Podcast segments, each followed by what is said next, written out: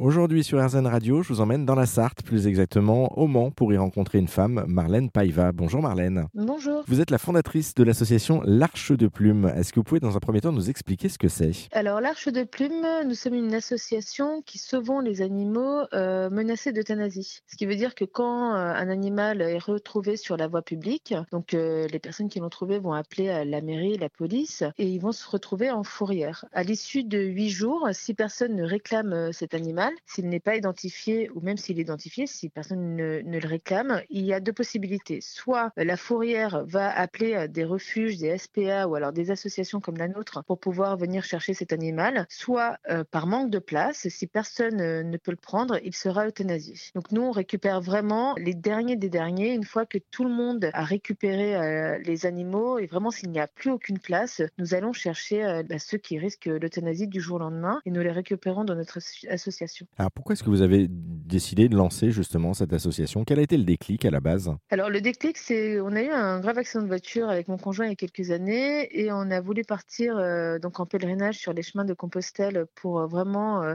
penser à autre chose. Enfin, c'était vraiment un chemin, un chemin de vie qu'on voulait faire et avant de, de, partir sur ces chemins-là, on a trouvé Plume qui était une minette qui était abandonnée. Donc on est parti avec elle pendant tout ce temps, on, on, on a marché, on, on, est parti avec elle et au retour, c'est vrai que moi j'ai toujours été dans la cause animale et on était suivi par pas mal de personnes. On, on s'est dit bah il faut qu'on continue là-dedans parce que c'est vrai qu'il y a tellement d'animaux de, à sauver, il faut, il faut qu'on le fasse. Et donc on a ouvert l'arche de plume et on, s'est dit euh, il faut sauver euh, les animaux vraiment qui n'ont aucune chance. Alors du coup, on, le comprend, hein, vous êtes une fervente défenseur quand même de, cette cause animale. Est-ce qu'on peut dresser aujourd'hui un petit peu une sorte de, constat en France? Quel est, quel est ce bilan? Alors le bilan en France, il euh, faut savoir que les Français sont champions d'Europe de l'abandon. Alors c'est vrai que c'est un titre qu'on n'aimerait plus avoir, ce qui veut dire qu'il y a plus de 100 000 abandons d'animaux domestiques par an et il y a 60 000 abandons d'animaux, donc de chiens, chats, etc., rien qu'en été. En 2021, c'est à peu près 16 000 abandons en plus. Il faut savoir que tous les ans, il y a entre 7 et 10% d'abandons en plus qui se greffent. Là, avec le, Covid, il y a eu beaucoup d'adoptions et puis il y a eu énormément d'abandons. Alors, ce que les gens ne savent pas souvent, c'est que euh, il y a 50 000 chiens et chats qui sont euthanasiés par an en France. Donc ça, c'est vraiment euh, le chiffre du ministère de l'Agriculture, ce qui équivaut en moyenne à 2% de chiens et 21% des chats qui se retrouvent en fourrière. Ça fait à peu près un chat sur quatre. Donc c'est vrai que souvent les personnes, euh, quand elles,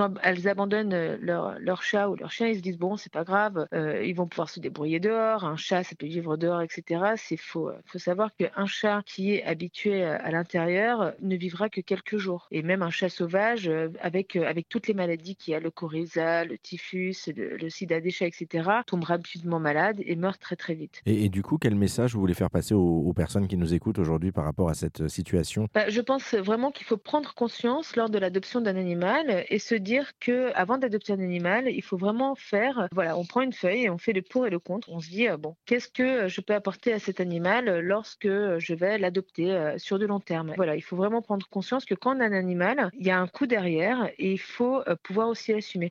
Alors c'est vrai que quand on adopte aussi, souvent on se dit, bah, je vais adopter un petit chaton gratuit parce que c'est gratuit et puis bah, j'ai pas de frais derrière. Alors que voilà, les frais derrière quand on prend un chaton, c'est vrai qu'on paye zéro, mais à savoir que l'identification est obligatoire en France, ça coûte 70 euros. Il y a la vaccination première et deuxième vaccination qui est une centaine d'euros. La castration, elle est en moyenne entre 70 et 120 euros. Et après, il y a les tests FIV et le cause qui sont à peu près 50 euros. Donc si on fait les comptes quand on adopte un chaton gratuit, on paye 0 euros, mais dans l'année, on va avoir une dépense en moyenne de 310 euros. Ça, c'est hors croquettes, etc. Je disais, si jamais on adopte une association, ça va être entre 100 et 150 euros, mais tout sera pris en charge. Bon, en tout cas, le, le, message est passé. Merci beaucoup, Marlène Paiva. Euh, pour, pour, plus d'informations, rendez-vous sur la page Facebook de l'association l'Arche de Plume.